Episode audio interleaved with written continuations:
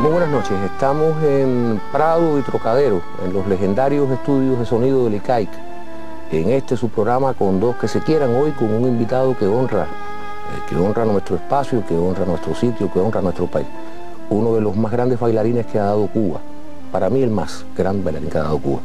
Eh, bienvenido, buenas noches, Carlos Junior Acosta Quesada. Un gusto para mí tenerte aquí. Yo he estado en estos días, por supuesto, revisando toda tu, vida, hasta donde uno puede llegar a, saber. Tú, tu papá era camionero. ¿Cómo fue tu relación con tu padre? La relación con mi padre fue un poco traumática en el sentido que, no sé, eh, era, era una figura que inspiraba mucho respeto, muy duro con nosotros, siempre fue muy duro con nosotros, muy estricto y hablaba poco. Yo tuve que esperar a crecer un poco para saber de su niñez, de, sus orígenes, que también son los míos. Eh, todo lo que fue la niñez eh, fue un poquito traumática, para no solamente para mí, para mis hermanas, para todos mis hermanos. ¿Cuántos son? Bueno, por parte de padre somos 11 hermanos. Imagínate, camioneros, tú sabes cómo es eso. Eh, y bueno, por parte de mi mamá somos, somos tres. Tú naciste un sábado de junio de 1973. Se acerca inevitablemente un momento eh, traumático en la vida de cualquier bailarín, es el retiro. Eh, no sé si lo tienes en planes. Yo te vi en Manón eh, el otro día y yo te vi en plenitud de facultades. Yo no sé por qué la gente habla de que ya Carlitos Junior se va a retirar. ¿Has pensado en el retiro? Sí, lo pienso todos los días. A ver, eh, el retiro. El retiro es una palabra que, bueno, deberíamos empezar a definirla. El retiro. Uno, yo no creo que un artista se retira. Uno va evolucionando, quizás va mutando hacia otras áreas, ¿no? Yo, eh, o sea, básicamente no voy a poder seguir bailando clásico eh, eternamente, porque como, como es el instrumento de nosotros el cuerpo, eh, el clásico es una técnica antianatómica, va en contra de la anatomía del cuerpo humano. Nosotros no estamos diseñados para bailar así, de esa manera. Y por eso, por esa actividad, después de, tanta, de tantos años, pues tú desarrollas lesiones en fin, eh, reumatismo en las articulaciones, todo lo que deriva a esa, actividad. Y claro, también eh, Romeo es 16, 17 años, el príncipe sin frío, por ahí uno va creciendo, va madurando, va envejeciendo y se va alejando de los 16 años y de los 17 años. Cuando ven a ver estás ahí, a mí no me interesa que vean un Romeo con 50 años, porque realmente Eh, no voy a dar el personaje lo más creíble posible. Entonces eh, ya es un momento que, bueno, te vas a dar cuenta que ya los años han pasado, que ya te cuesta trabajo dar el brinco que todo el mundo espera y entonces uno va evolucionando hacia otras áreas. Yo como artista que soy, he tratado de cultivarme más porque siempre supe que voy a tener que llegar, va a llegar un momento en mi carrera que ya no voy a poder hacer eh, lo clásico, pero siempre yo empecé por el breakdance. El breakdance y la salsa y todo. Y esos son elementos que me han dado, son herramientas que me han dado para no encasillarme nada más en la técnica clásica, que es lo que te lastima. Tú hablabas de el salto que no podrías dar con más edad. Y, mi pregunta sería, ¿cuánto de arte eh, y cuánto de acrobacia tiene el ballet llamado clásico? Imagínate tú, el ballet desde, desde que tú es, es, un, arte físico, eminentemente, que reúne muchos, muchos requisitos, incluso muchas artes en una. Porque bueno, está el diseño, la música, todo lo demás. O sea, nosotros es, eh, evidentemente, eh, somos atletas. Enseguida que se abre la cortina y tú eh, apareces en el escenario, estás haciendo ejercicio, estás, estás sudando, estás entonces, eh, tiene el elemento acrobático, que se le puede llamar así, se le puede definir, eh, porque es una actividad física, pero hay repertorios y repertorios. Por ejemplo, los ballets que son vehículos para eh, el despliegue de la técnica y los saltos y todo, como Diane Acción, como Corsario, como Don Quijote, eso es un, un, sector específico de ese repertorio clásico. Pero también hay otras obras clásicas como Apolo de Balanchín, que es un poquito más suave contra el cuerpo, que no se requiere esos saltos descomunales, sino es más bien eh, ya tienes que tener, requiere el Apolo o el intérprete de Apolo requiere una cierta madurez para, para entender eh, el mensaje y llevarlo hacia, hacia, el público. Y así sucesivamente, Manon, por ejemplo, sí que tuviste, es un ballet que, que, está claro que también tiene su, su, su gran demanda física, pero no es lo mismo que Don Quijote. En Manon lo que tuviste fueron dos parejas que están enamoradas, en la dramaturgia, muchos dúos que son, ya tú sabes, la manipulación, pam, pam, pero los brincos esos, el cazador de Don Quijote, ahí no había nada. En Manón hay un desplazamiento. sí, habrá uno, pero no es el fin. Hay otros, hay otros ballets, por ejemplo, los que ya te mencionamos, que el fin es esa acrobacia que podamos para llamarla algún, de alguna forma, que, que es lo que le llamo yo el wow, el factor wow, que la gente va wow. Pero hay otros repertorios que no, eso no, no es lo que la gente va a ver, sino es ya la emoción, el, el, llegarte a la fibra, el hacerte llorar, el hacerte, en transportarte a una época, como es el caso de Manon, los 1700, etcétera. Entonces hay, hay, muchos, hay muchos niveles, Lo, el, la, la clave de la cosa es cultivarlo todo y esa es la misión del artista, por eso yo no me he encasillado en lo clásico, ¿no? El guaguancó, la charanga, el clásico, eh, hacer lo, que aparezca, y eso es parte del crecimiento del artista. De la manera en que yo veo que, tú te expresas, eh, incluso la manera en que mueves las manos, me da la impresión, fíjate, de que tú fuiste un muchacho mala cabeza. Mala cabeza, debes haberle dado a tus padres ciertas preocupaciones. ¿Fue así o no? No, mala cabeza no, yo simplemente, bueno, soy nacido y criado en Los Pinos y, eso es la esencia que me define, esa es mi raíz, independientemente que yo haya hecho una carrera internacional y todo eso, eso, eso es quién soy yo, ¿entiendes? Independientemente vamos a hablar de, no sé, de lo que estamos hablando ahora, de obras exquisitas, pero a mí me gusta eso, a mí me, ese es quién soy yo, ¿verdad? Y el día que yo pierda eso, pues entonces me pierdo yo como ser humano, me pierdo. Y, eso no es ser mala cabeza, ¿no? Sencillamente que eh, en medio, ese era el medio mío, la, gesticulación. Y yo creo que los cubanos somos así. Yo no creo, vean, es una, es una cuestión de, haber nacido en Los Pinos. Yo creo que nosotros eh, somos así. Somos una gente que, que, al caminar estamos bailando, estamos bailando sentados, estamos no sé, todo lo que creamos, nuestra, nuestra historia. ¿Y tu padre no tenía ningún prejuicio porque tú estudiaras baile, ballet clásico? No, al contrario, por eso que mi historia es muy bonita, ¿entiendes? Porque todos los hombres lo que quieren es que, ah, un hijo, no, ese va a ser pelotero, futbolista, que era lo que yo quería hacer. El fútbol era mi pasión. El fútbol era, mi pasión. Pero, vale, un camionero. ¿Entiendes? Cuando él me dijo a mí, oye, vale, yo le dije, ¿se come eso? No, no tengo idea, lo que, yo creo que ni él tampoco sabía. Porque él lo que hacía era breakdance y todo. Y dice, ah, ¿te gusta bailar? Ah, bueno, la escuela de ballet en el 19 es vedado. Es vedado, claro. Vamos a sacarlo para el vedado, porque es vedado. y por ahí fue que, yo eh, empecé en el ballet. Bueno, por ahí tú hablabas de los pinos y hablabas, por supuesto, de tu identidad. Y tú llevas muchos años viviendo fuera de Cuba, eh, en una compañía, en otra, en un país, en otro, en Estados Unidos, en Inglaterra, en Italia. Eh, ¿cómo se puede vivir tanto tiempo fuera de Cuba y no perder la identidad? Chico, yo no sé, eh, en mi caso, ¿no? En mi caso, eh, yo descubrí el, ballet como un, y fue un accidente, fue casi accidental, porque no era, no era mi, mi vocación, pero que tuve facilidades y bueno, posteriormente he podido hacer la carrera que tengo ahora. Pero en mi interior, yo, yo siempre me llevé mi Cuba, mis orígenes, ¿entiendes? Y lo que más eh, a mí me, siempre me ha llenado es estar con mi familia. A mí todo lo que es lo cubano eh, me encanta porque es lo que me define.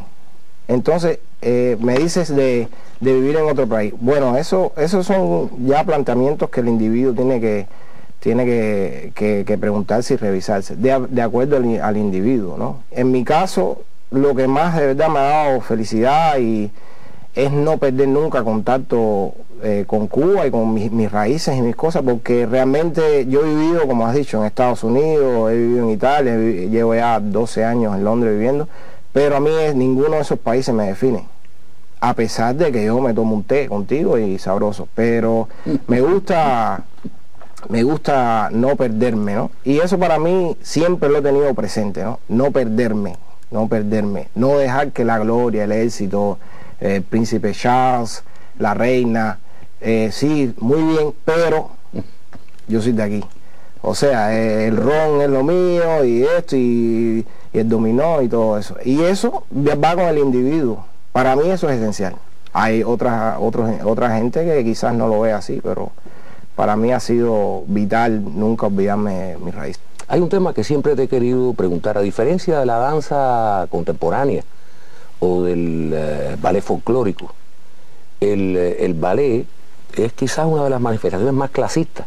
Eh, los bailarines y las bailarinas normalmente interpretan a príncipes, a duques, a condes, a reyes, mm. y todos son nórdicos, pálidos, pétreos, mm. blancos. Eh, ¿Cuánto te ha ayudado tu raza cuánto, y cuánto te ha perjudicado en ese mundo del ballet? Por supuesto que no en tu vida, todos somos iguales, ya lo sabemos. A ver, reyes, príncipes, los habían también en África. Se, eh, Sigfrido no existió nunca. Sigfrido es un príncipe X. Yo puedo inventarme mi príncipe. ¿Me entiendes? Lo otro, eh, eso ya son preconcepciones que han existido eh, de los tiempos, de los tiempos, de los tiempos, que también tenemos que erradicar. Es un fenómeno que, que es importante porque realmente los negros del ballet existen poco, te los puedo contar así con, esta mano. En mi caso, es un caso, eh, ha sido casi un caso, yo diría, excepcional. Nunca yo he tenido impedimentos así, así de que ha, ha tenido que... que diga, no, este papel no, porque él... Eh, sí, yo, yo, por ejemplo, cuando yo llegué a Houston, Ben Stevenson, nunca me impidió, o sea, no me clasificó. Este, este bailarín es para esto, no al contrario, me dio como un primer bailarín, me dio los Romeo y Julieta, todo, y a raíz de eso he podido crecer. Eh, llegué a Royal Ballet y tuve que esperar un poco más para hacer los grandes príncipes, los grandes, pero bueno, al final eh, los pude hacer. Pero ese soy yo, o sea, yo he tenido suerte, una gran suerte o lo que pueda llamar, me, he trabajado, creo que tengo talento también, no, pero sí es algo que es casi un fenómeno que existe, que es un mensaje que se está dando a la sociedad que, que no va, no ayuda el hecho de no haber negros en el ballet, el hecho de que los príncipes siempre son eh, trigueños, eh, ojos, eh, ojos claros, eh, yo veo a Plácido Domingo hacer eh, Otelo y yo no veo a un blanco pintado de negro representando el, guerrero. No, yo veo a un guerrero. ¿Por qué? Porque Plácido tiene el talento y la capacidad de convencernos que él es Otelo. Desde que sale y da gritos y, es, y eso. Entonces, es, tú tienes que darle a la gente la posibilidad ¿eh? de, sorprendernos. Lo que pasa es que muchas veces nosotros no, vamos más allá de lo que se ve los ojos. ¿Entiendes? Y entonces pecamos de eso. Un cisne negro, por Dios, es el siglo XXI, ya se creó el avión, la gente va de un continente en horas a otro continente, se mezcla es la función de, cultura. Ese es el mundo de nosotros. Y con ese mundo tiene que ir desapareciendo todas las otras preconcepciones que han existido por lo largo de la historia. Y en el ballet esto de los negros que no existe es un fenómeno global que tenemos que erradicar ya. En Nueva York, en el Royal Ballet somos tres, que es una revolución, porque cuando yo llegué éramos dos y cogieron a otro más. O sea, somos tres. Eh, aquí Todavía estoy esperando los príncipes cifridos negros y el Albres negro. No sé qué ha pasado. Tenemos que hacer un hincapié en eso. Y no es una cuestión de ser negro, no, es una cuestión de que si un negro tiene talento. un mulato tiene talento, ponle a ser el príncipe. Y deja que darle chance de sorprendernos, ¿entiendes? Es lo que pienso. Eh, Carlito, yo, yo siempre, desde que tú empezaste a sonar en todos lados, yo oía que te comparan. la gente dice, es el nuevo Barishnikov, es el nuevo Nureyev, eh, y yo siempre decía, eh, qué cosa tan rara, ¿cómo se sentirá él con que lo comparen? Eh, ¿Cómo tú sientes cuando te dicen esas cosas o cuando lees que dicen esas cosas? No, en las nubes, me siento en las nubes, amén. Nureyev, es lo más grande. Baríndico, es lo más grande que, ha existido, ¿entiendes? Entonces imagínate tú cómo voy a sentir. Es, comparaciones así son válidas, todas son válidas. Aparte, uno siempre, a nosotros siempre nos, eh, la sociedad, a nosotros siempre estamos en busca de un héroe, de una, una gente que ponerlo de nuevo, llegó fulano, llegó, y entonces uno crea pautas en la vida y puntos de referimiento, de comparación y claro, no le llegó a un nivel. Entonces alguien que se acerca a ese nivel siempre se va a jugar, no, el otro no es, es barínico, es así. ¿Te imaginas que un día alguien diga, es tan bueno, eh, lo comparen contigo? O sea, un muchacho joven digan, ah, él es como Nureyev, como Barísnico, como Carlitos Junior. No, qué bien, qué rico. qué rico, sabroso. Yo quiero que tú me hables de una persona que para ti es entrañable, para mí también, eh, aunque yo no me dedico al ballet, como tú bien sabes, es Ramona de Sá. Ah, Ramona, Ramona es, Ramona Cherry es una segunda madre. Ella realmente fue la que me formó, me educó, eh, eh, eh, me preparó para las competencias de Lausanne, de París. No, ella depositó una confianza en mí tremenda y eso, eso para mí todavía es y yo es mi segunda madre. Realmente hemos vivido etapas y cosas bellísimas, vaya, eh, que es muy difícil separar, separarnos, ¿entiendes?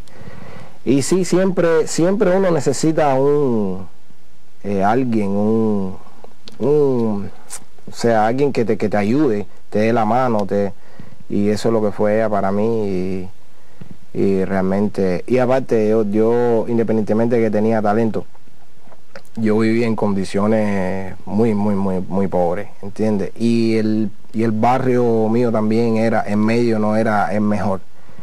Entonces hay veces yo, yo me pongo a pensar que hubiese sido mi vida si ella no me hubiera rescatado. Si no hubiera aparecido ella, ¿no? Una especie de hada madrina que apareció. Todavía tienes un contacto muy estrecho. Todavía, todavía. yo voy a la escuela y la veo y veo a toda esa gente.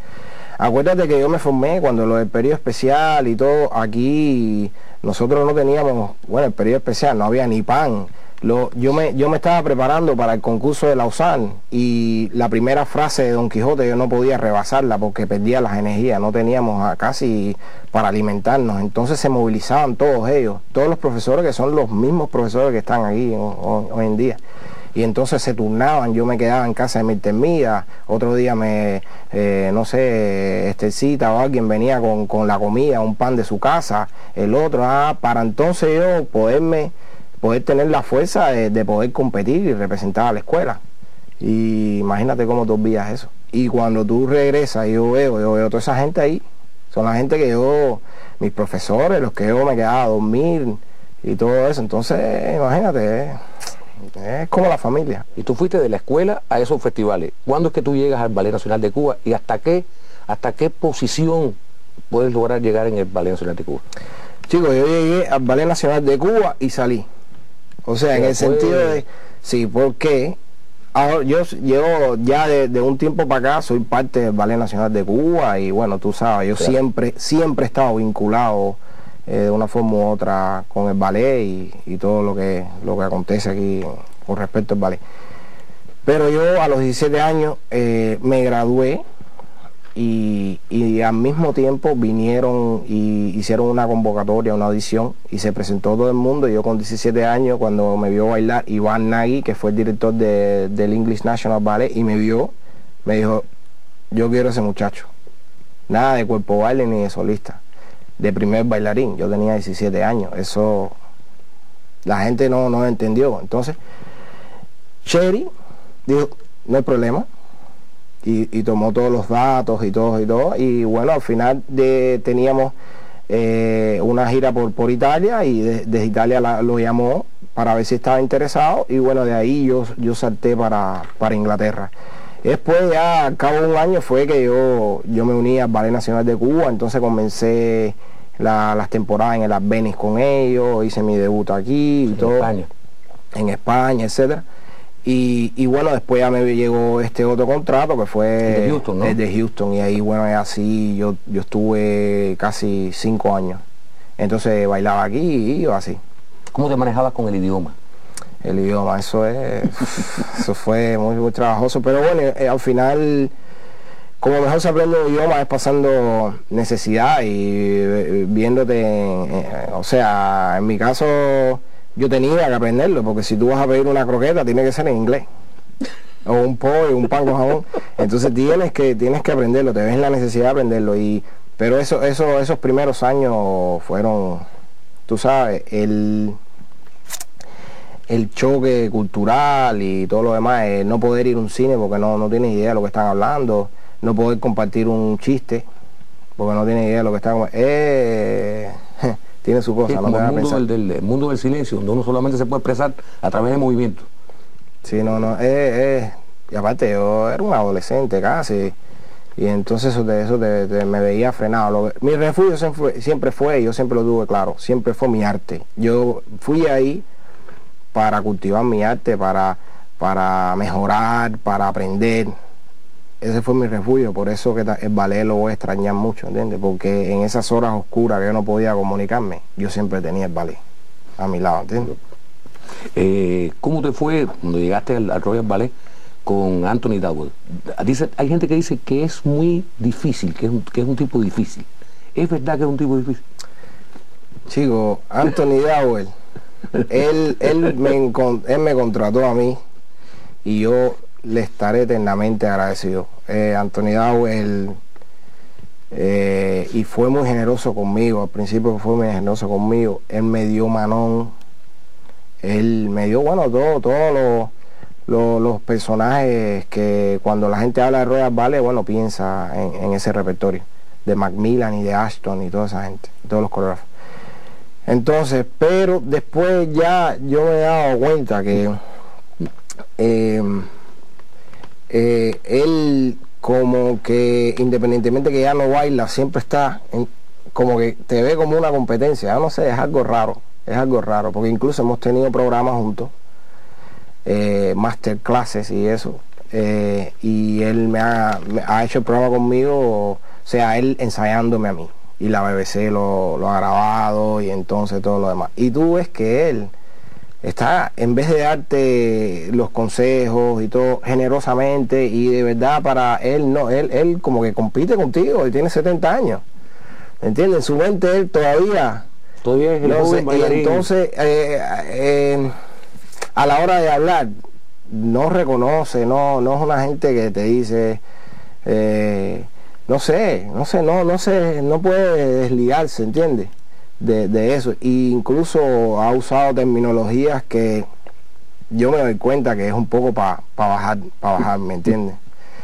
Pero bueno, ah, imagínate tú que le vas a decir a eso, lo que le sirva, ¿entiendes? cuando yo, estaba leyendo, cuando yo estaba leyendo tu libro, eh, todavía no está en español, No Way Home, eh, que es un título muy sugerente, porque ¿por qué No Way Home si tú siempre estás volviendo a, tú siempre eres Welcome Home? No, Way Home, No Way Home no lo puedes ver así literalmente. Yo lo leí, o sea, pero quiero que tú me lo digas. El No Way Home viene. El No Way Home es eh, la traducción, bueno, en español es sin mirar atrás. Sin mirar atrás. Eh, es algo así. El No Way Home viene sencillamente que yo jamás voy a poder regresar a Los Pinos, a mi casa de los 80 porque ya ni los 80 ni los pinos es el mismo, ni el entorno de los amigos míos, ni yo soy el mismo. Entonces no hay ninguna forma de go back home, de regresar a, ese, a, esa, a esa etapa.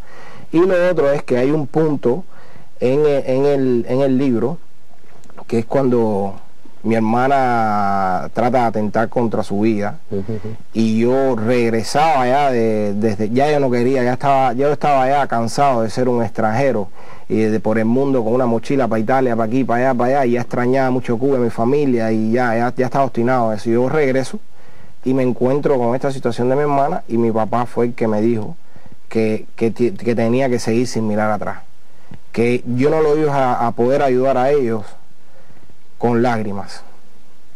Que ellos necesitaban a alguien, una esperanza de donde agarrarse. Y que por lo tanto yo debería regresar a Houston y seguir mi carrera. Para por lo menos ellos estar tranquilos, que por lo menos alguien de nosotros está, está teniendo una carrera y, se lo... Y entonces él, me dice eso, me dice, vete y no mires atrás.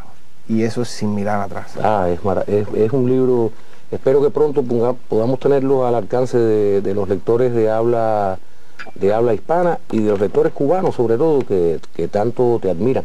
Pero en el libro de todas maneras uno respira un aire de felicidad, como si el título no tuviera una total correspondencia con lo que ocurre dentro, porque tú estás todo el tiempo regresando, al menos en tus recuerdos, en tus añoranzas. Y a mí me hacía pensar, eh, ¿qué imagina, a qué le dedica, en qué medita Carlos Acosta cuando está lesionado? Sí, no he pensado, no he pensado, yo he hecho lo que he tenido que hacer, he pasado por toda la, eh, depresión, pero siempre, bueno, me he recuperado, he continuado.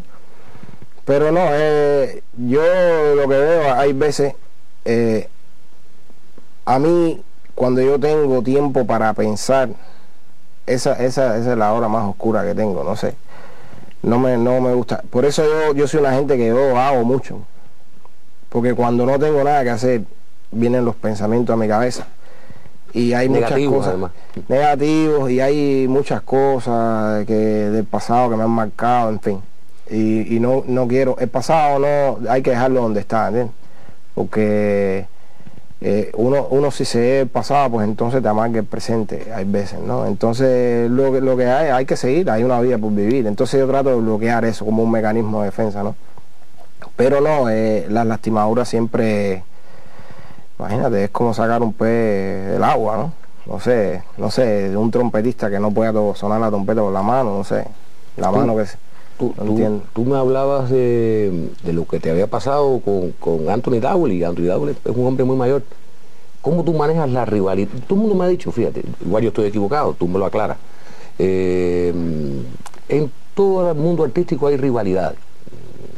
Y hay envidias, y hay mezquindades, y hay traspiés pero eh, yo tengo entendido que en el mundo del ballet eso todavía es más agudo, es más agudo. Como la vida es más corta, un escritor tiene toda su vida para escribir su gran novela. Eh, un pintor siempre puede esperarse toda la vida para pintar su gran lienzo. Un músico tiene toda la vida para escribir su gran canción o su gran obra. Un bailarín tiene una vida muy corta. ¿Cómo tú puedes manejar el sentirte envidiado y por lo mismo muchas veces acosado por tus propios compañeros, a veces por las personas que, que tú pensarías que más te querrían. ¿Cómo lo manejas tú eso? Mira, es, lo que tú acabas de decir es, lo mismo. En, el ballet nosotros estamos en una carrera constante contra, contra el tiempo y por eso es muy competitivo. En el ballet realmente no hay amigos. Realmente, aquí todo el mundo compite contra, contra todo el mundo, eh, por lo menos es mi experiencia. Eh, eh, tengo, salvos, hay salvas excepciones. Por ejemplo, José Manuel Carreño, que es mi hermano. Y nosotros... Ese es otro príncipe. No, eso es... y nosotros tenemos una amistad preciosa, ¿entiendes? Eh, los dos, yo fui el padrino de su boda. No, no, en fin. Entonces, pero yo creo que no, esa relación que tenemos nosotros dos no hay mucha. Y Maya Bliseskaya lo decía. ¿Entiendes? Que, que, ballet es mejor eh, las amistades buscarla en otro sitio porque porque la envidia es un sentimiento que nace, ¿entiendes? Nace como nace el amor, así espontáneo, ¿entiendes? Tú no puedes contra eso. Entonces, eso siempre va a existir. ¿Por qué de él y por qué no yo? Mira eso, si tiene los pies así, si no sube la pierna, no, entiendo. Entonces, es así, tú nunca vas a ser eh, ante los ojos de la competencia lo suficientemente bueno.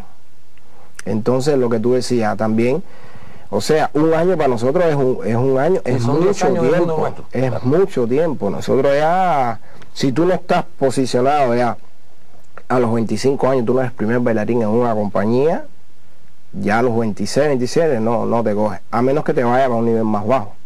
¿Entiendes? Que esta, a los 25 años, porque también es una, es, una inversión que la compañía tiene que hacer en, ti. Mientras, primero, tienen que posicionarte, tienen que hacerte un trabajo de marketing para que todo el mundo sepa quién es Amaury. Vengan a ver a Mauri, para que Amaury, eso son décadas de decirle al público, a Mauri, a Mauri, vengan a Mauri, mira a Mauri, a Mauri, a Mauri. Entonces, si tú tienes 30 años, lo que tienes son 5 años, de verdad, de verdad, de, calidad, porque ya después tú viene la caída y entonces ya es ya más selectivo, bam, bam, bam. Pero entonces la compañía saca eso, ese, esas cuentas. Y otra cosa que me, que me he dado cuenta, que mientras más, más bajo el nivel, más armonía hay, menos competencia, hay, hay como, es más suelto. Donde es la, en las grandes ligas donde está la competencia, eh, brujo está, en las grandes ligas es que está, ¿verdad?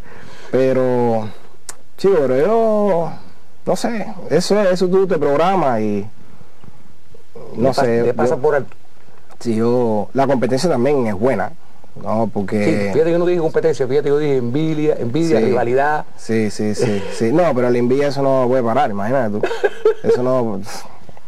Bueno, ahora tú tienes un trabajo que también, bueno, aquí lo estrenaste aquí con nosotros, con, con, gente folclórico, con, con gente de danza contemporánea. Tu obra Tocororo, que, que es una cosa muy cubana y muy y muy linda. ¿Cómo, cómo, cómo fue para ti primero eh, sentirte coreógrafo y después trabajar, dirigir a tu sobrino, a Jonah Acosta, que también, que también es, también un, apadrinado de Cheri, ¿no?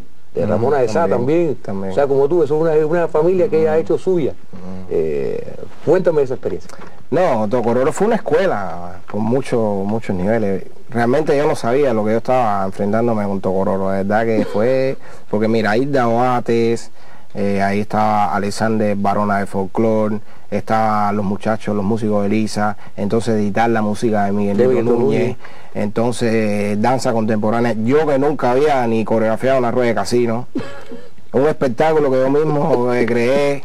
Y entonces, ¿qué es lo que hace la gente? Empieza por la rueda de casino, un poquito más, poquito más, y después un espectáculo musical como Tocororo. Yo, yo sí, yo me metí, y cuando, y eso te drena. A mí, ah, no, eh, fíjate que hay gente que me pregunta, oye, ¿cuándo vas a montar otro espectáculo? No, para rato, para rato, para rato, porque de verdad que hay muchos problemas y entonces es, es entrenar a la gente a cómo tú quieres que, o sea, cómo, cómo tú, tú trabajas, ¿entiendes? Y entonces, tú sabes que para el cubano nosotros es nueve, es nueve y media. Yo, yo no estoy acostumbrado a eso allá. ¿Eh? Eso es, oye, ensayo los nueve, no, a esa hora, comiendo, espérate, voy a poner la batería. ¿Qué va? ¿Qué va? Y yo metía dos gritos y me ponía mal, incluso muchos de ellos se acomplejaron y querían, fueron a mi casa a fajarse conmigo a fajarse conmigo así, no, fíjate, eso que tú me estás diciendo. Y, entonces eso, eso, aparte de eso también crear el movimiento, ¿no? En fin, fue una escuela. Y bueno, con lo de Yona fue también un niño, eh, yo le estaba poniendo cosas, exigencias, le exigía más allá de los límites que él podía asimilar, ¿entiendes? Y, y aparte era mi sobrino. No se podía, yo lo llevaba, tú sabes, el pobre orando y todo. Eh, pero al final, nada, yo creo que le sirvió a todo el mundo, fue un espectáculo que giró el mundo. Eh, fuimos a Hong Kong, a todos lados, y tuvo su momento. Y, fue una gran escuela para mí. Y ahora esperar que venga el próximo. Vamos a ver. Y, tu aparición como actor en, la, en, el, en el segmento que en I Love New York dirige Natalie Portman. Ah, eso sí, eso yo entrando por el aeropuerto un día y me llama, recibo una llamada de Portman con, con un proyecto de, película que había, escrito pensando en mí y todo eso.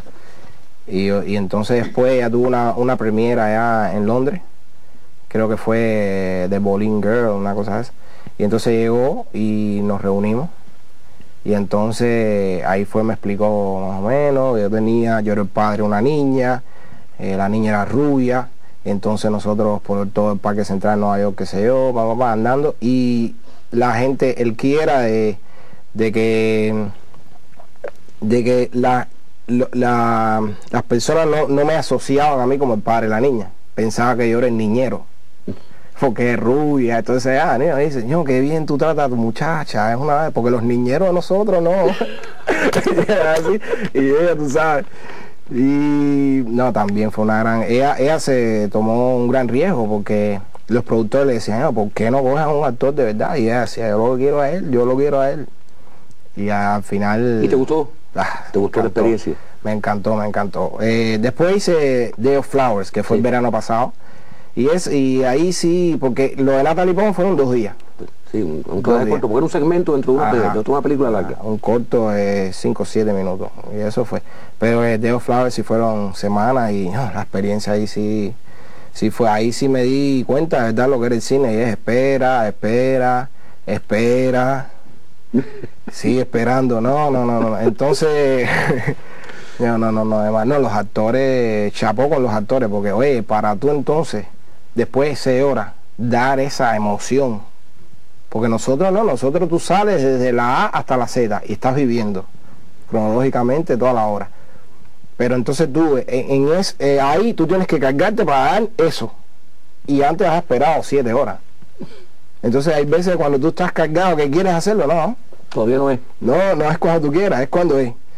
No, no, es. Pero maneras es un trabajo que te gustó y que tú piensas que puedes tener un futuro. Sí, eso dice la gente, no sé. Yo creo que sí, yo creo que sí. Que, y aparte tengo el inglés, no sé. Yo creo que yo puedo hacerlo. Bueno, hay una última pregunta que yo te quiero hacer. Hay dos maneras de ver Cuba. Hay una sola de sentirla. Cuando hablo de verla, cuando tú estás aquí, cuando tú estás aquí de vacaciones, cuando estás aquí con los tuyos, hay una manera de ver, de ver Cuba, de sentirte parte de ella. Y cuando estás fuera de Cuba, durante tanto tiempo como tú, que estás tantos meses fuera, tienes otra manera de ver Cuba en la distancia. Eh, pero hay una sola forma de sentirla. ¿Cómo la sientes tú? ¿Cómo tú sientes a tu país? Chico, yo, yo siento a mi país como me mismo me siento yo. O sea, es que eso de verla de la distancia, yo no creo, yo, Cuba es una sola y Cuba la llevo yo adentro. Y incluso Cuba es, nosotros, nosotros somos una raza ecléctica, una raza que, representa toda la sabrosura, todo el calor. Y, esa es la Cuba que yo, con, la cual siempre yo me voy a morir. Bueno, muchísimas gracias. Carlito, eh, un es un gusto extraordinario para mí haberte tenido en el programa y, haber eh, comprobado una vez más que se puede ser virtuoso, bello y profundamente inteligente y culto. Muchas gracias. Gracias. Mucha suerte para ti. Gracias. Hondos de la misma celda o del mismo anden